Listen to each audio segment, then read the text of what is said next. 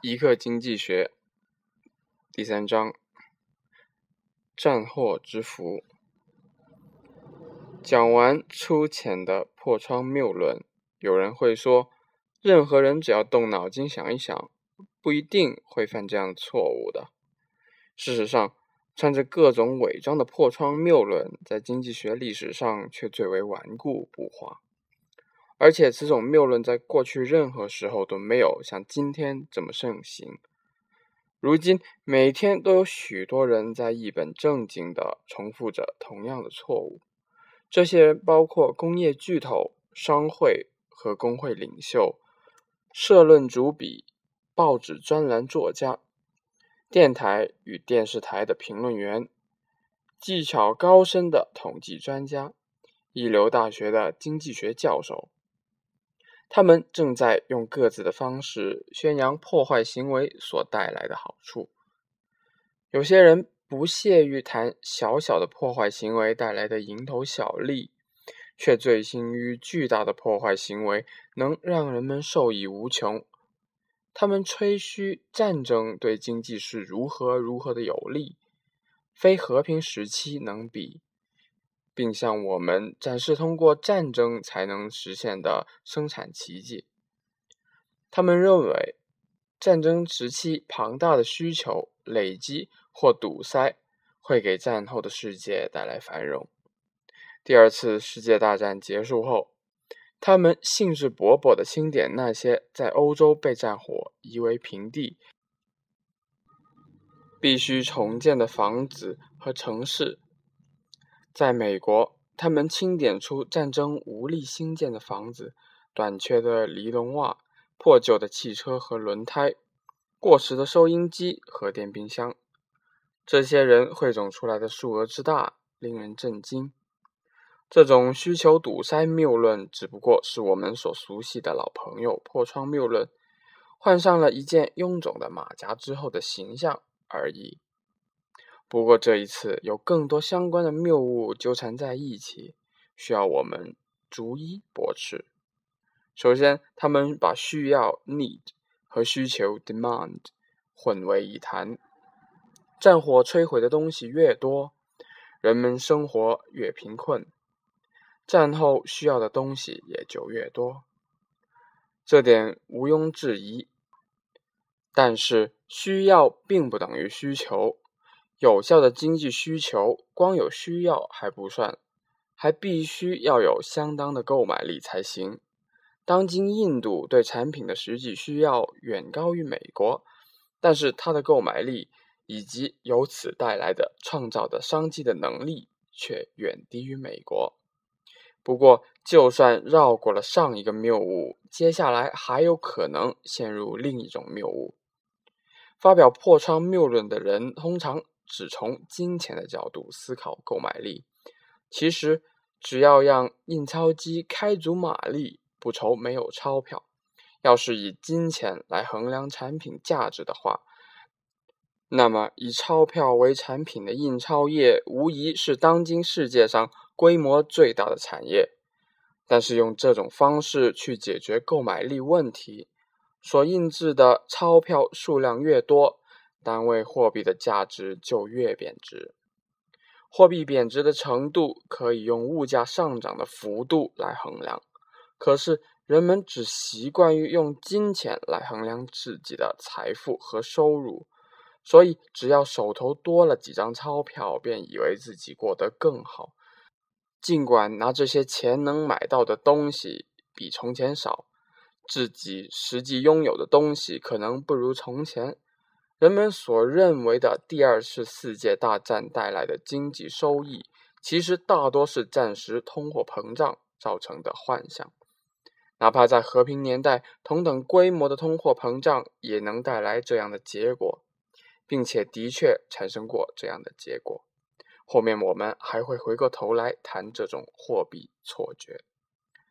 需求堵塞谬论只讲出了一半的真相。这点跟破窗谬论一样，被砸破的橱窗的确会给玻璃店带来生意，战争造成的破坏也的确给某些产品的制造商带来了大量的商机。房子和城市的毁于战火，为建筑业赢得了更多业务，而战争期间没办法生产的汽车、收音机、电冰箱，确实为那些特定的产品带来了累积性的战后需求。这一半的真相，在大部分人看来，就像是总需求增加了。部分原因是由于单位货币的购买力降低。但更主要的原因还是需求从其他地方转向了这些特定产品。欧洲人盖出了空前数量的新房子，因为他们必须先解决安居问题。可是，在他们大兴土木的同时，可用于生产其他产品的人力和生产能力就会随之减少。人们买了房子之后，可以用于购买其他产品的支付能力。也会随之缩水。人总是顾得了一头，就顾不了另一头。当然，饥寒交迫的紧张感也会在一定程度上激发人们更多的生产活力。这一得一失，当然要拜战争所赐。战争改变了人们战后的努力方向，战争打破了各行各业原有的平衡，战争重塑了工业的结构。二战后的欧洲各国都出现了高速甚至奇迹般的经济增长。那些惨遭战火蹂躏的国家是如此，那些未受劫掠的国家也是如此。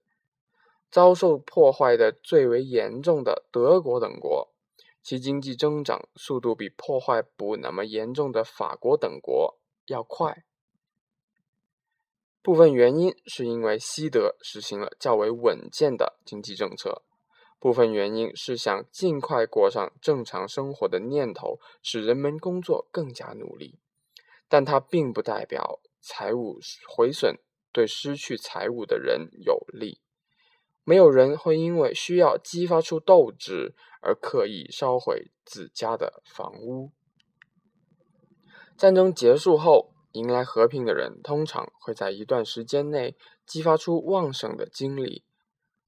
托马斯·麦考利在《英格兰史》的第三章开门见山的这么写道：“不幸的事件，政府的失误，可能将一个国家置于悲惨的境地，但与之相比，科技的持续进步。”人们改善自身能力的恒久努力，却能在更大程度上促进国家的繁荣。我们经常发现，肆意挥霍、苛捐杂税、荒谬的商业管制、贪渎腐化的司法体系、伤亡惨重的战争、叛乱、迫害、烈火、洪水，他们都在摧毁财富。但人们通过努力创造财富的速度却更快。没有人愿意让自己的财物毁于战争或和平年代。对个人来说是伤害、是灾难的东西，对由个人组成的国家来说也一定是伤害和灾难。经济推理中最常见的许多谬论。源于人们倾向于将国家当成抽象的集合名词去思考，而忘记或者忽视了组成它并赋予它意义的个人。这种倾向在今天尤为明显。如果一开始就从惨遭横祸的个人角度去思考，那就不会有人认为战争造成的破坏对经济有利。那些认为战争造成破坏能增加总体需求的那些人，还遗漏了一个基本事实：需求和供给就像硬币的两面，其实是从不同角度观察到的同一样东西。供给会创造需求，因为归根结底，供给就是需求。人们把自己生产的东西供应给他人。其实是为了换得自己想要的东西。农民为城市供应小麦，是因为他们需要汽车或其他产品。所有这些是现代分工和交换经济的本质。这个基本事实对于大部分人，包括一些被誉为杰出的经济学家的人来说是不清楚的。他们被工资支付等复杂的机制，以及几乎所有的现代交易都以金钱为媒介间接进行的形式所蒙蔽。约翰·穆勒等一批古典经济学家虽然未能详尽地阐明货币造成的复杂后果，至少透过了金钱的面纱看到了现实的根本。就这一点来说，他们比当今那些批评他们的人更胜一筹。那些批评者非但没能从中得到启示，反而被金钱的表象搞糊涂了。单纯的通货膨胀，也就是发行更多的货币，造成工资和物价的上扬，看起来也许像创造了更多的需求，但从实际物品的产量和交易量来看，这完全不是这么回事。显然，生产力被摧毁多少，实际购买力就会被摧毁多少。尽管由于通货膨胀的影响，以金钱表示的产品价格或国民收入会上升，我们却不应该被此表象迷惑，甚至自欺欺人。有人争辩说。德国人和日本人比美国人拥有战后优势，因为他们的老旧工厂在战时被完全摧毁，得以更换最现代化的厂房和设备，生产效率得以提高，成本得以降低，非美国那些老旧过时的厂房和设备可比。如果真是这样，那美国人完全可以立即拆除老旧设施。从而一举消除日本和德国的领先优势。实际上，只要能满足利润最大化，所有国家的所有制造商都可以每年弃旧换新。道理很简单，厂房设备都有最适当的折旧率，也就是最佳的更新年限。只要在制造商的厂房设备因为老化过时，净值接近于残值，正要找人来拆除。并且已经订购了新的设备之际，炸弹刚好在这一刻落下，帮忙拆毁了现有的设施，才真的对当事人有利呀。当然，如果厂房设备以前的折旧和过时程度没有适当反映在会计账本上，实际损失就不会有账面损失那么严重。新厂房、新设备的出现，也的确会加快老旧设施的淘汰速度。也就是说，使用新装备能创造更大的利润，继续使用旧装备，比较而言就是损失。如果那些拥有老厂房、老设备的制造商想继续使用过时装备，已经超过了利润最大化的正常期间。假定他们有预算来添置新厂房和新设备，那么厂房设备此时被摧毁，将带来比较优势，或者讲的确切一点，可以减低他们的比较损失。我们从中可以得出一个初步结论：厂房毁于战火绝没有什么好处，除非那些厂房因为折旧和过时，价值。接近于破铜烂铁，正处于弃旧迎新的档口。弃旧并不意味着就能迎新。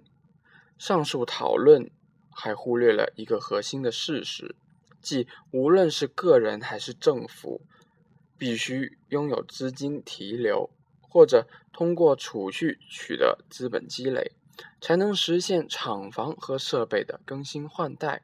然而，战争却会摧毁。累积下来的资本，战争也许会带来一些补偿性的因素，比方说，战争期间的科技进步可以在某个局部提高个人或者国家的生产力，也可能由此带动整个社会的生产力的提高。